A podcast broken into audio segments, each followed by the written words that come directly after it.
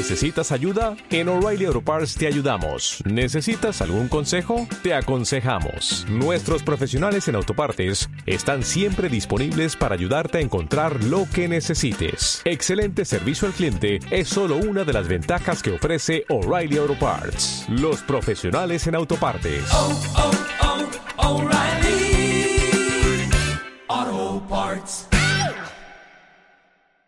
Muy buenas a todos, soy Rubén Espinosa y esto es Hijos de la Resistencia, el podcast, un programa en el que ahondamos en este tipo de deportes y en el que abrimos las puertas a que deportistas, entrenadores e investigadores nos aporten todo lo que saben para que entrenemos más y mejor.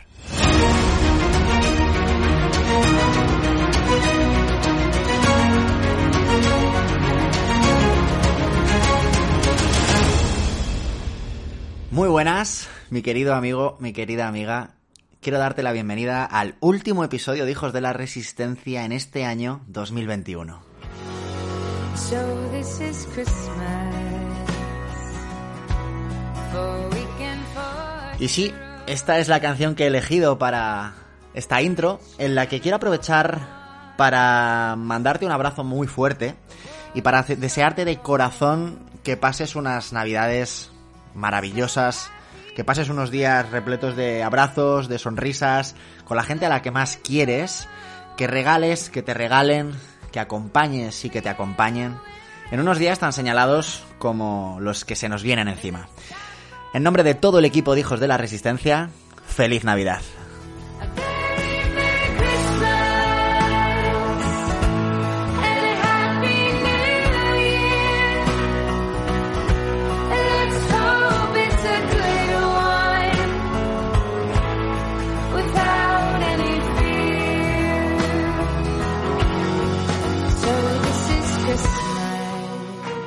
Corazón espero que pases una Nochebuena maravillosa, espero que pases unos días increíbles rodeados de los tuyos si las circunstancias lo permiten, porque en el momento en el que grabo esto no tengo ni puñetera idea de cuáles van a ser las normas a las que nos vamos a tener que acoger los ciudadanos. No tengo ni idea de si voy a poder viajar, no tengo ni idea de si voy a poder ir a, a ver a mis padres, no tengo ni idea de lo que voy a poder hacer y de lo que no voy a poder hacer. Espero al menos que en el momento en el que tú estés escuchando esto, tengamos las cosas más claras. Pero bueno, independientemente de que sea de una forma o que sea de otra, yo te quiero desear unas navidades fabulosas, que las disfrutes porque te lo mereces, que te muevas, que entrenes, si te apetece, que te des un caprichito, que comas, que cenes, que si te tienes que tomar un, un vermú, que te lo tomes, que no hay ningún problema porque es mucho más importante lo que hacemos desde el Día de Reyes hasta Nochebuena que lo que hacemos desde Nochebuena hasta el Día de Reyes. Y eso es algo que tenemos que tener muy presente, ¿vale? Así que pásatelo bien, disfruta, ama, abraza, quiere y espero que, que seas correspondido, por supuesto. Bien, dicho esto, venimos hoy a hablar de un tema que hemos tratado en las redes sociales en un preguntas y respuestas. Y uno de vosotros me hizo una pregunta que la verdad es que suele caer con bastante asiduidad. Y una de las cosas por las que me suelo guiar a la hora de crear contenido en el podcast es pues el número de veces que me hacéis una pregunta. Si alguien me pregunta algo una vez de forma fortuita, bueno, pues se contesta a esa persona y ya está. Pero si un día tras otro todo el mundo te empieza a decir, oye Rubén, ¿qué pasa con este tema? Oye Rubén, ¿qué opinas sobre esto? Oye Rubén, ¿cómo podemos afrontar una temática concreta? Pues al final saltan las alarmas, hicimos una encuesta y os pregunté directamente a vosotros, oye, ¿quieres que hagamos un episodio del podcast hablando sobre esta temática? La respuesta fue tajante, por vuestra parte, y aquí estamos, para resolver, o al menos para mojarme, para posicionarme y para darte mi veredicto de si el CrossFit es o no es un buen complemento para acompañar tu entrenamiento de carrera si tu prioridad, importante, si tu prioridad es correr más, correr mejor o mejorar tu rendimiento en la carrera. Otra cosa, otra cosa es que tú seas crossfitero y luego además quieras corretear o que tu objetivo sea eh, mejorar tu estética o mejorar tu tono muscular o perder grasa, ahí ya no nos vamos a meter. Este episodio concreto va dirigido a aquellas personas que quieren mejorar su rendimiento en carrera y que ven en el CrossFit una alternativa como entrenamiento de fuerza complementario o como un complemento, sin más, para mejorar su rendimiento en carrera. Dicho esto, tengo una noticia importante. Y es que vamos a abrir plazas en nuestro servicio de entrenamiento online para nuevos deportistas de cara a enero. Eh, durante los próximos días, en redes sociales, en la newsletter, pues lo comentaremos también.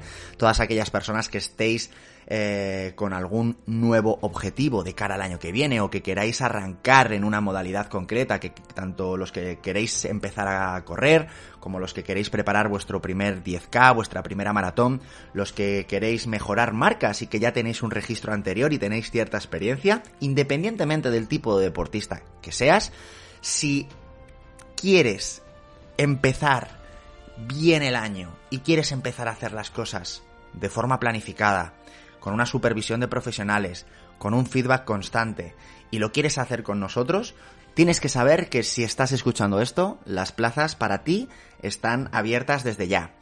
¿Qué tienes que hacer? Muy sencillo. En, la descripción de este episodio voy a dejarte un formulario muy breve, ¿vale? Que te voy a pedir que rellenes con la máxima honestidad, que yo personalmente revisaré, analizaré si te podemos ayudar y de qué manera podemos hacerlo, y nos pondremos en contacto contigo para ofrecerte eh, la solución a aquello que estás buscando sea, insisto, mejorar marcas, eh, competir en una prueba concreta, iniciarte en alguna modalidad, mm, desenquilosarte y convertirte en un humano competente a nivel de fuerza y movilidad, sea lo que sea. Actualmente, en Hijos de la Resistencia contamos con un equipo de profesionales increíble, cada uno especialista de una temática concreta y ahora sí que sí puedo decir que tenemos soluciones para el mountain biker, para el que se quiere iniciar en, el, en, la carrera, para el que quiere mejorar sus niveles de fuerza, para el que quiere mejorar movilidad, para el que quiere hacer un Ironman o para el que quiere eh, presentarse el año que viene a Kona. Yo seré, insisto, el que analice esos, esos formularios y el que se ponga probablemente en contacto con, con vosotros para ofreceros la solución que más se adapte a lo que buscáis. Así que no lo digo más, ahí tenéis el, el link para poneros en contacto con nosotros. Sois, eres, mejor dicho, la primera persona en saberlo probablemente porque todavía no lo hemos comunicado en redes sociales ni a través de la newsletter. Así que aprovechalo que nos pondremos eh, manos a la obra en nada, en nada. Y dicho esto, ahora sí, vamos a hablar de la palabra prohibida. Esa palabra que parece que si la decimos van a venir aquí los estadounidenses y nos van a meter una denuncia del copón, porque es una, es una marca registrada y haciendo este episodio de alguna manera nos estamos arriesgando a que nos llamen la atención. Si nos la llaman, pues quitaremos los nombres, reeditaremos este episodio y lo haremos eh, hablando al final de algo que es una realidad y que es una marca que viene pegando fuerte durante los últimos años, que ha conquistado el corazón y la cabeza de muchísimos deportistas, algunos eh, experimentados, otros más nobles, pero que si lo han conseguido es porque han hecho muchísimas cosas bien. Y por ahí quiero empezar. Quiero empezar alabando y aplaudiendo todas las, todas las cosas que CrossFit ha hecho bien, que han sido muchas. Para empezar, sacar del sofá a mucha gente que jamás se vería haciendo deporte. Y para continuar, CrossFit ha sido capaz de dar con la tecla que la sociedad en ese momento necesitaba a la hora de crear un sentimiento de pertenencia que va más allá del pertenecer a un club o a una, a una agrupación de personas que hacen, eh, que tienen un hobby similar. Si has estado alguna vez en un box de CrossFit y has estado alguna vez en una en una competición o en un evento, habrás podido respirar un ambiente que ahora se está replicando en muchas otras modalidades, como por ejemplo eh, Spartan Race o como por ejemplo eh, las propias carreras de, de running o incluso Ironman ha, ha copiado muchas cosas eh, que han venido instauradas y que han sido revolucionarias gracias a la marca CrossFit, ese sentimiento de pertenencia, esa comunidad, esa eh, forma de, de, de apoyarse eh, entre boxes, entre integrantes de cada box. A mí eso me parece una, un antes y un después en, en la práctica deportiva, no solo en, en nuestro país, eh, sino a nivel mundial, y creo que esto es algo que tenemos que reconocer y algo que, que tenemos que, ponernos las pilas el resto de modalidades deportivas porque va mucho más allá de, del individuo, ¿no? Por decirlo de alguna manera. Otra de las cosas que tenemos que reconocer es que hay una diferencia abismal entre lo que CrossFit es en el momento en el que nace y en lo que CrossFit se ha convertido. De hecho, si tú te hubieras metido hace tres años en la página web de CrossFit, hubieras visto una imagen muy marcada de cuerpos esculpidos, de mm, auténticos atletas, de hombres y mujeres muy fornidos, haciendo ejercicios imposibles, ejercicios de altísima intensidad, ejercicios muy parecidos a lo que puedan hacer los marines americanos. De hecho, el origen del CrossFit eh, viene de ahí, del, entrenamiento militar. En el 74, en 1974, eh, Greg, Greg Glassman, eh, cuando solo tenía 18 años, que es el creador de de CrossFit, eh, este hombre trabajaba con, con, atletas en varios gimnasios en, en, California y empezó a crear un programa de entrenamiento que se basaba en los movimientos que hacían eh, los policías y, y, las fuerzas armadas, los marinos, los bomberos, los marines, perdón, los bomberos, los militares norteamericanos. Y así fue como nació CrossFit. Ahora, en 2021, CrossFit tiene más de 15.000 boxes en todo el mundo. ¿Esto qué significa? Pues que hay 15.000 boxes pagándole a CrossFit una licencia anual por pertenecer a la marca CrossFit. Este es el, este es el motivo por el que las grandes cadenas eh, no pueden utilizar la palabra CrossFit en sus entrenamientos ni en sus clases. Y por eso habrás escuchado otro tipo de nombres muy parecidos, como puede ser Cross Training, entrenamiento tipo Cross, eh, hit, eh, clase de hit, cualquier nombre alternativo, pero que al final están haciendo alusión a la versión eh, propia de, de esa clase de CrossFit que se hace en cualquier cadena o en cualquier gimnasio. Por lo tanto, empecemos por reconocer que CrossFit es una marca que ha hecho muchas cosas bien, que ha marcado un antes y un después en, en, en, cómo se ve y cómo se percibe el ejercicio y el entrenamiento a nivel global, y que ha habido un cambio, un cambio de lo que empezaron siendo a lo que son ahora. Ahora nos metemos en la página web de CrossFit, que me acabo de meter antes de grabar este episodio, y si os cuento lo que veo, pues no tiene absolutamente nada que ver con lo que veíamos hace unos años. Nosotros ahora nos metemos en la página de CrossFit y lo primero que vemos es eh, un fondo en el que aparecen alimentos eh, saludables, alimentos nada procesados, eh, y aparece una, una especie de claim en la que nos dice que CrossFit viene a ser la plataforma de salud, felicidad y rendimiento. Y si vamos bajando, pues nos vamos encontrando con más imágenes que nos quieren decir muchas cosas. Personas mayores haciendo ejercicio, mujeres con sus hijos haciendo ejercicio, eh, personas con, con un ligero sobrepeso entrenando y sonriendo. En definitiva, el mensaje que ahora están trasladando es de que el CrossFit ahora es mucho más integrador y mucho más inclusivo de lo que era hace unos años. Pero en esencia, a nivel de producto, el CrossFit sigue siendo muy parecido. Sí que es cierto que ha habido algunos cambios y los vamos a comentar, pero sigue siendo muy parecido.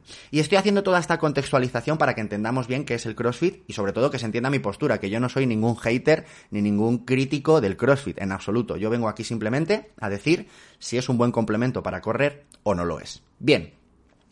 ¿Qué modalidades hay en el CrossFit? En el CrossFit en el momento en el que tú empiezas a entrenar, ¿vale? En el momento en el que ya tienes unas habilidades técnicas y un, un acondicionamiento físico general mínimo, tú te enfrentas a un entrenamiento de CrossFit y en el CrossFit tenemos diferentes disciplinas. Igual que en el triatlón tenemos natación, carrera y, y biciclismo. Eh, obviamente luego dentro del ciclismo pues es, hay que entrenar las transiciones, dentro de la natación hay que entrenar la técnica, dentro de la carrera hay que entrenar mil cosas. En CrossFit las disciplinas en las que se dividen son lo que ellos llaman los elementos gimnásticos, que son aquellos elementos que vienen copiados, por decirlo de alguna manera, de la gimnasia deportiva y que ahora en la calle se denomina como calistenia, ¿no? Que son, pues, desde una, hacer una dominada hasta hacer un muscle up en una barra, hasta hacer cualquier ejercicio colgado de unas anillas. O hacer el pino. Ese tipo de ejercicios que se ven mucho en CrossFit pertenecen a la familia de los elementos gimnásticos, ¿vale? A partir de ahí tenemos otra rama, que serían los levantamientos y la parte que viene derivada de la alterofilia. De hecho, uno de los grandes puntos a favor, desde mi punto de vista, del CrossFit es que ha sacado a la luz la alterofilia a muchísima población. Hay mucha gente que ahora mismo hace alterofilia y, y, se cree que hace CrossFit. Y lo que realmente a lo mejor están aprendiendo es hacer un clean, un snatch, en castellano sería una cargada, una arrancada, un dos tiempos, un jerk, eh, es un tirón, ese tipo de ejercicios eh, que necesitan de muchísima fuerza neural y que necesitan de muchísima velocidad de ejecución porque de lo que se trata es de subir un peso determinado a la mayor velocidad posible para que, para que tu cuerpo quede por, de, por, debajo de la barra, ¿vale? No sería como hacer un peso muerto, sin más, o como hacer una sentadilla sin más.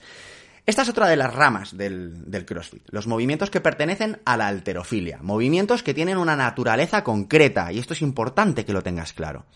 ¿Qué significa que un movimiento tenga una, una naturaleza concreta? Significa que eh, un gesto de alterofilia debe de estar realizado a la máxima velocidad posible. Es absolutamente imposible, no se puede hacer una cargada o un clean a baja velocidad. No se puede. ¿Por qué? Porque si lo hacemos a baja velocidad, la barra no sube. Nosotros necesitamos imprimirle velocidad a la barra para generar una inercia y meternos nosotros debajo de la barra. Esto es de primero de alterofilia. Y no se puede negar. ¿Qué sucede con esto? ¿Por qué es importante que lo entendamos? Porque para nosotros, para que nosotros, para que nuestro cuerpo sea capaz de imprimir velocidad a un gesto, necesitamos que el sistema nervioso esté descansado, esté fresco. De hecho, si nosotros analizamos el entrenamiento habitual de un alterófilo, podremos comprobar cómo un entrenamiento, por ejemplo, podría ser hacer dos repeticiones de un gesto con mucha carga a la mayor velocidad posible, descansar 10 minutos, en ese descanso, obviamente, siguen haciendo cosas, liberación miofascial, movilidad, van haciendo otras cositas, y cuando pasan esos 10 minutos vuelven a enfrentarse a dos repeticiones a la máxima velocidad con una carga alta. Este es el, esta es la naturaleza de, del deporte de la alterofilia, ¿vale? ¿Qué es lo que sucede en CrossFit? Pues que esta naturaleza se la pasan por el forro, básicamente, y ahora, ahora veremos por qué. Antes de ver por qué, vamos a ver otra de las ramas de las disciplinas que tienen, eh, que existen en CrossFit, que vendrían a ser los ejercicios metabólicos. ¿Qué son los ejercicios metabólicos? Pues los ejercicios metabólicos vienen a ser cualquier gesto que eleve tu frecuencia cardíaca y que te haga entrar en acidosis o que consuma eh, la máxima cantidad de oxígeno posible, como puede ser desde correr hasta saltar a la comba, eh, hacer... Eh, ¿Cómo se llama la máquina esta que utilizan ellos? La Salt, que es la máquina que es como una especie de bicicleta, pero que tiene unas asas y vas moviendo las piernas a la vez que trabajas el tren superior. La máquina de remo también pertenecería a su... a la parte metabólica, ¿de acuerdo? Entonces, de esta manera obviando la parte técnica, ¿vale? Y obviando el calentamiento, la vuelta a la calma y todas estas cosas, digamos que los elementos de CrossFit se podrían dividir en elementos gimnásticos, en levantamientos y eh, alterofilia, y los eh, elementos metabólicos. Bien, ¿dónde está el problema? ¿Dónde está el problema? Pues que son tres elementos absolutamente diferentes, y esto es enriquecedor, porque esto es, eh, le da una variabilidad al deporte muy positiva, muy enriquecedora y muy divertida. Pero si nosotros analizamos los componentes y las características de cada elemento, vamos a ver que son muy diferentes. Y si mmm, analizamos los beneficios de cada elemento, vamos a ver que son muy diferentes. Por lo tanto, un deporte o un tipo de entrenamiento como es el CrossFit, que engloba elementos tan dispares, no podemos decir de forma categórica si es bueno o si no es bueno, o si sirve o si no sirve para algo. ¿Por qué? Porque decir que haces CrossFit o que has hecho una sesión de CrossFit, no sabemos si estás haciendo una- un entrenamiento en el que priman y priorizan los elementos gimnásticos, o si estás haciendo una sesión de técnica y luego alterofilia, o si estás haciendo un entrenamiento muy metabólico. No lo sabemos. Para esto habría que preguntar, vale, ok, ¿y qué has hecho hoy dentro de tu sesión de CrossFit?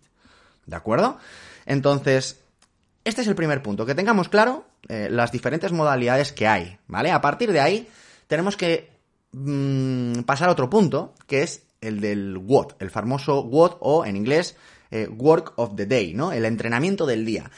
Otro de los puntos importantes o las características exclusivas de CrossFit es que el entrenamiento del día viene impuesto por la marca eh, desde su propia página web. Nosotros nos metemos ahora en, en la web de CrossFit y aparece eh, en la sección de entrenamientos, te aparece cuál es el entrenamiento del día. Hoy, por ejemplo, en el momento en el que estoy grabando esto, pues me aparecen aquí tres rondas en el menor tiempo posible de 400 metros eh, portando un, un saco, 12 push presses, 12 saltos a cajón, eh, 12 mm, pesos muertos de sumo. Y te aparecen incluso los pesos, eh, la talla del cajón y cómo tiene que hacerlo tanto los chicos como las chicas para que ese WOD se dé por hecho que se ha realizado con un certificado que es lo que ellos llaman el RX, ¿vale? El RX en CrossFit viene a ser como la etiqueta o como esa distinción que te dan si tú haces un entrenamiento según mm, lo marca la propia institución de CrossFit, ¿vale? Obviamente, ahora, en, hoy en día, en la propia web puedes encontrar adaptaciones intermedias o adaptaciones para novatos o para los que están empezando de este WOD principal. Pero es importante decir que estas adaptaciones antes no existían. Esto lo han metido ahora porque se estaban cargando a mucha gente, porque era una responsabilidad del entrenador absoluta el adaptar o no adaptar. De ahí la famosa frase o la famosa sentencia de es que el CrossFit es lesivo. No, a ver, el CrossFit no es lesivo, no hay nada que sea lesivo. Lo que lo hace lesivo es implementar un estímulo en una persona que no está preparado para ello. Entonces, antiguamente o hasta hace unos meses, no sé exactamente cuándo han incluido estas opciones en la web, hasta hace unos meses el entrenador era el único responsable de poder adaptar el entrenamiento. Hoy en día ya la propia institución te ofrece diferentes posibilidades eh, pero es importante que el RX tiene que estar hecho con, eh, las, con los pesos, digamos, más, más elevados que, te impone la, la, marca, ¿vale? Esto es lo que sería un WOD. Y dentro del WOD, ¿vale? Dentro del WOD hay diferentes tipos de, de entrenamiento que te puedes encontrar. Por ejemplo, en CrossFit es muy habitual eh, el AMRAP, por ejemplo, que es un formato en el que lo que se hace son eh, tantas repeticiones como sean posibles en un tiempo concreto. De hecho, AMRAP viene de as many repetition as possible, ¿ok? Que viene a ser, pues por ejemplo, un AMRAP de 15 minutos o de 20 minutos en el que te dan una serie de ejercicios, una serie de repeticiones y tú tienes que hacer el mayor número de vueltas a ese circuito en ese tiempo, a la máxima velocidad posible. Otro formato, por ejemplo, el, el, famoso EMOM, que viene a ser Every Minute on a Minute o On the Minute. ¿Qué significa esto? Pues que cada minuto te dicen qué ejercicios y qué repeticiones tienes que hacer y el tiempo que te sobre es el descanso que vas a tener. Por lo tanto, un EMOM de 20 minutos en los que a lo mejor te dicen, oye, en los, en los minutos pares vas a hacer esto, en los minutos impares vas a hacer esto otro. Siempre teniendo en cuenta que esto uno o esto otro van a ser o gimnásticos o levantamientos de alterofilia o metabólicos, siempre jugando con, esos, con esas tres modalidades que hemos explicado antes. Luego tenemos también el formato por tiempo, ¿vale? En el que te dan un, un tiempo determinado, te dan una, un tiempo determinado como máximo y te dan un número de vueltas a realizar a un circuito. Y tú tienes que intentar hacer ese circuito en el menor tiempo posible, pero sin llegar a, al máximo tiempo que es como, como el tiempo de corte, ¿no? Y luego también tienen, esto aquí sí que me hace un poco más de gracia, el, el, lo que es el Tabata, ¿no? Esto creo que lo están evolucionando ya, pero eh, hasta, hasta hace muy poquito muchas personas pensaban que Tabata era como una especie de entrenamiento concreto, y sí lo es, es un protocolo. Pero yo no tengo ni idea de por qué Tabata se ha hecho tan famoso. Tabata era un tío que un día propuso un, en- un entrenamiento en el que había que hacer 8 rondas de 20 segundos a la máxima intensidad de un ejercicio y 10 segundos de descanso. Esto es un protocolo de un tío que se llama Tabata y existen tantos protocolos eh, como combinaciones de segundos puedas hacer. Existen protocolos 15 segundos de trabajo, 15 de descanso. Existen protocolos muy alácticos de 5 segundos de trabajo, 25 de descanso, de 10-20, de 30-30, de 60-60.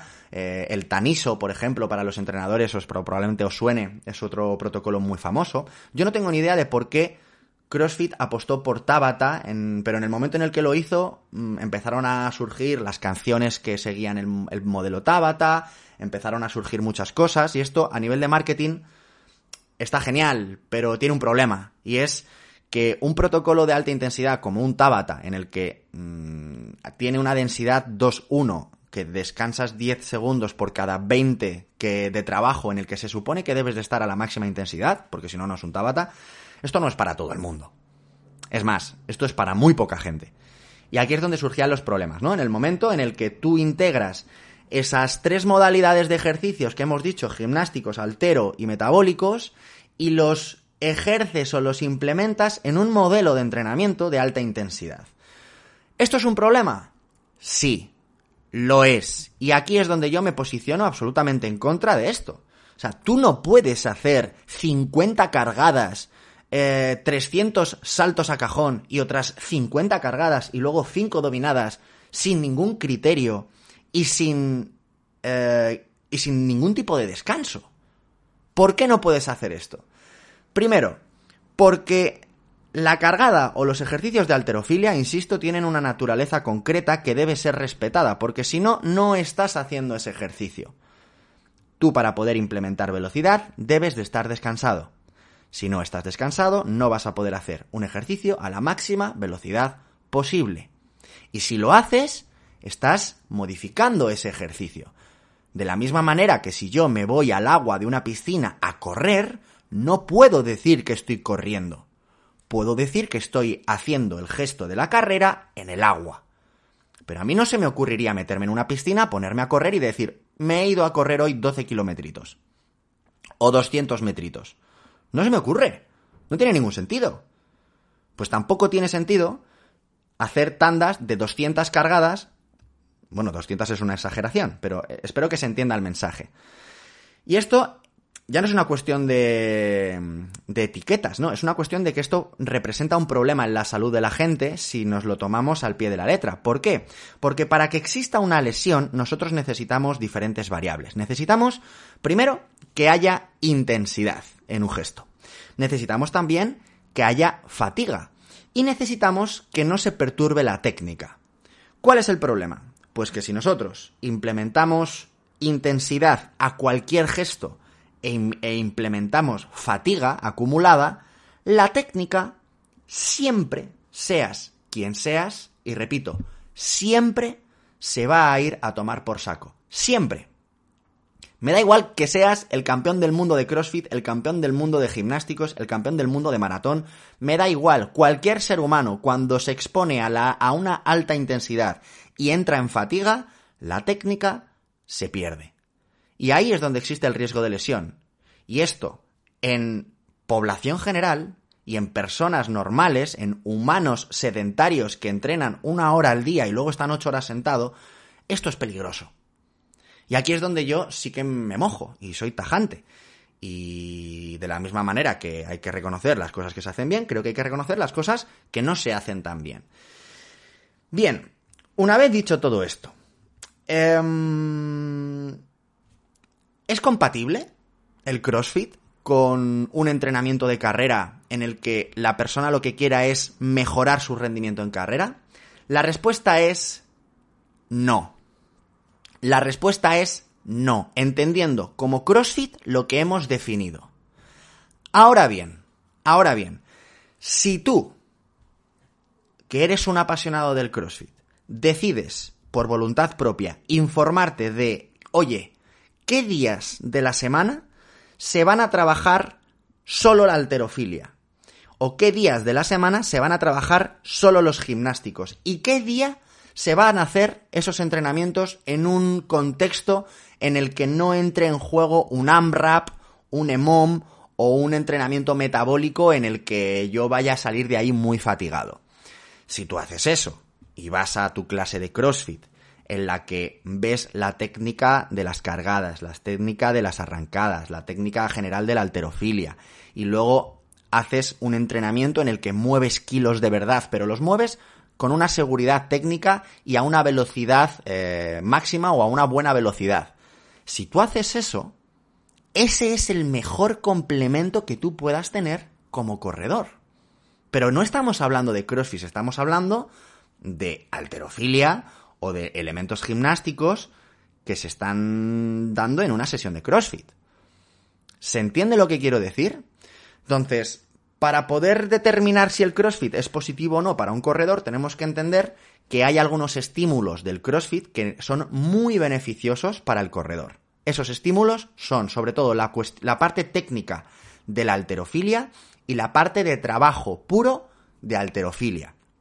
Los elementos gimnásticos también vienen muy bien, pero ya cumplen otro papel más compensatorio o más de eh, tener un tren superior pues competente y no ser un, un, un, ser humano incompetente a nivel de tren superior, que muchos corredores podemos tender a, a ser así si no, si no trabajamos el, el, tronco y el tren superior. Y esto es otra realidad que hay que, que, hay que reconocer.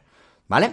Entonces, Creo que ya lo he dicho y creo que ya está bastante claro. El CrossFit no es ni bueno ni malo. El CrossFit mmm, en todo su conjunto, ir a CrossFit todos los días y luego correr o ir a CrossFit tres días, a la semana o cuatro días a la semana de forma indiscriminada y sin saber qué es lo que vamos a hacer, esa no va a ser la mejor forma de compaginarlo con un entrenamiento de carrera. Porque la gran mayoría de entrenamientos de CrossFit es muy probable que te dejen una fatiga residual que aunque tú no la percibas porque estés muy fuerte o porque seas un crack o porque creas que puedes entrenar tres veces al día, aunque tú no lo creas, eh, este tipo de entrenamientos dejan una fatiga, mm, te dejan un, unos niveles de, de CPKs, de eh, roturas fibrilares eh, y, de, y de daño muscular de alguna manera, daño en el buen sentido, ¿eh? o sea, daño en el sentido de que un músculo para que crezca y que aumente su fuerza debe ser dañado, no daño en el sentido de la lesión, que se entienda esto. Pero es cierto que este tipo de entrenamiento mmm, genera unos daños que necesitan un proceso de recuperación. Tú no puedes ir a CrossFit por las mañanas e ir a correr por las tardes. Porque si haces eso, te vas a reventar. Y si no te revientas, no es gracias a CrossFit. Es a pesar de hacer CrossFit. Y este, esto es otro punto que quiero incidir en él, porque estamos rodeados de muchos superhéroes. Estamos rodeados de personas que corren una maratón cada fin de semana y no se lesionan nunca. Estamos rodeados, nosotros aquí en el programa hemos traído a personas que son increíbles. Eh, eh, os recuerdo eh, la figura de Ricky Abad, un tío que ha hecho 607 maratones en 607 días y no se ha lesionado. Pero nadie, a nadie se le ocurriría decir que ese tío no se ha lesionado por hacer eso. No, no, no se ha lesionado a pesar de hacer eso. Si cualquier persona o la gran mayoría de personas se exponen a eso, lo más normal es que revientes. Pues aquí sucede exactamente lo mismo.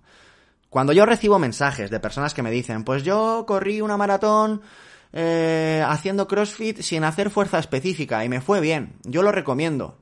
Pues yo le digo, ok, tío, pero que te funcione a ti o que a ti te haya ido bien, uno, no significa que puedas hacer una recomendación general y dos, tienes que preguntarte, oye, si en vez de haber hecho CrossFit de forma indiscriminada, hubiera hecho una parte del CrossFit que sé que me va a venir bien, como es la parte de alterofilia, o hubiera hecho un entrenamiento específico de carrera, a lo mejor esa maratón hubiera salido mejor, hubiera salido más rápido, o hubiera recuperado mejor, o te hubieras expuesto menos. Pero esto muchas veces no lo tenemos en cuenta. Simplemente eh, relacionamos causa-efecto y decimos, yo he hecho esto, yo me he levantado esta mañana con el pie derecho y luego por la tarde me han ascendido el sueldo, por lo tanto debo de levantarme todas las mañanas con el, con el pie derecho para que me vaya bien. No, esto no es así. Esto no es así. Tenemos que diferenciar causalidad y correlación, ¿de acuerdo? Así que en el CrossFit sucede exactamente lo, lo mismo. Y luego tenemos que hacernos otra pregunta, que va más allá de todo lo que hemos comentado y es, ¿por qué quieres hacer CrossFit en el hipotético caso de que quieras hacerlo? Si la respuesta a esa pregunta pasa por mayor calidad de vida, mayor eh, integridad emocional, mayor disfrute, mayor diversión y mayor em, empatía social, es decir, si a ti te mola ir a CrossFit porque te lo pasas teta, porque te mola la gente con la que vas, porque te gusta el ambiente, porque te sientes guay, porque llegas a casa que te comes el mundo, si esos son los motivos por los que quieres hacer CrossFit, estás tardando en ir. Estás tardando en ir. Aquí no estamos hablando de eso. El mejor entrenamiento que puedas hacer no va a ser ni CrossFit, ni correr, ni triatlón, ni gimnasia rítmica. El mejor entrenamiento que puedas hacer es el que más feliz te haga y el que más adherencia te genere. Es decir, el que puedas volver a repetir mañana. Ese va a ser el mejor. Y una vez que hayas encontrado eso, ok, preguntémonos, ¿qué podemos hacer para mejorar en esa modalidad o en ese deporte que yo he escogido? En este caso, insisto, lo he repetido por activa y por pasiva y lo quiero volver a repetir, estamos hablando única y exclusivamente de la figura de corredor que ve la posibilidad de hacer CrossFit como complemento. Si no vas a poder escoger a lo que te vas a enfrentar en tu entrenamiento de CrossFit, mi respuesta sería no lo hagas. Si vas a poder escoger y decantarte por esas sesiones en las que van a primar los elementos eh, gestuales, los elementos técnicos y el levantamiento de peso con una buena técnica y con unos buenos descansos, la respuesta es sí, hazlo. Y si tus expectativas o tus em, lo que tú pretendes sacar de esas sesiones va más allá del rendimiento en carrera y pasa por diversión, felicidad, aumento de masa mm, corporal, eh, disminución de grasa, eh, estética o lo que sea, pues ahí ya eh, eso es otro debate y yo ahí no me puedo meter. ¿Vale? Así que, bueno, espero que haya quedado claro mm, todas las todas las partes que he querido que he querido exponer desde qué es el CrossFit hoy versus lo que era, porque muchas críticas de las que se vierten hoy sobre CrossFit están basados en lo que CrossFit era hace unos años y CrossFit ha evolucionado y lo ha hecho muy bien ha crecido muchísimo, ha modificado muchas cosas que tenían que mejorar, han implementado eh, CrossFit incluso para niños, para poblaciones especiales, eh, los entrenadores creo que cada vez están más preparados, hace unos años eh, sí que había una carencia importante de conocimientos en la gran mayoría de entrenadores, por supuesto siempre hay excepciones, pero eso hoy en día se está revertiendo, revirtiendo, perdón, y, creo que hay que reconocerlo y no pasa absolutamente nada. Si es que a mí me encanta que cualquier modalidad deportiva, sea un negocio, sea una empresa, o sea lo que sea, triunfe. Eso implica que habrá más gente entrenando y más gente eh, moviéndose, que es al final lo que todos queremos. Simplemente hay que posicionarse en, algunas cosas con absoluta asertividad y eh, de una forma constructiva. No quiero que nadie se tome esto como un episodio ni en contra ni a favor del CrossFit. Es simplemente un episodio en el que intento dar un poco de luz a esa pregunta que me hacéis tanto de si es bueno o no es bueno hacer CrossFit si lo que queremos es correr. Así que bueno, espero que te haya que te haya gustado el análisis que hemos hecho, espero que hayas visto al menos un punto de vista que posiblemente antes no habías tenido. Y nada, por mi parte, eh, recordarte eh, que si quieres empezar a trabajar con nosotros lo tienes muy fácil ahora mismo. Lo único que tienes que hacer es irte al formulario que te he dejado, al link que te he dejado en la descripción del episodio. Rellénalo con cariño, con amor, con honestidad. Yo lo leeré personalmente y nos pondremos en contacto contigo para ver de qué manera te podemos ayudar para que arranques el año 2022 como se merece y como te mereces tú, por supuesto. Espero que pases unas semanas increíbles. Hacemos aquí un punto y aparte hasta después de Reyes. Vamos a disfrutar de las vacaciones, vamos a pasarlo bien, vamos a intentar eh, poder eh, estar con las personas que queremos, siempre con precaución y siguiendo las normas que nos vayan poniendo. Y por mi parte, lo dicho, desearte una Nochebuena fantástica, una salida y una entrada de año de todo el equipo Y sin más me despido de ti, te mando un fuerte abrazo y pasa unas navidades repletas de salud, kilómetros y aprendizajes. Un fuerte abrazo, hijos de la resistencia.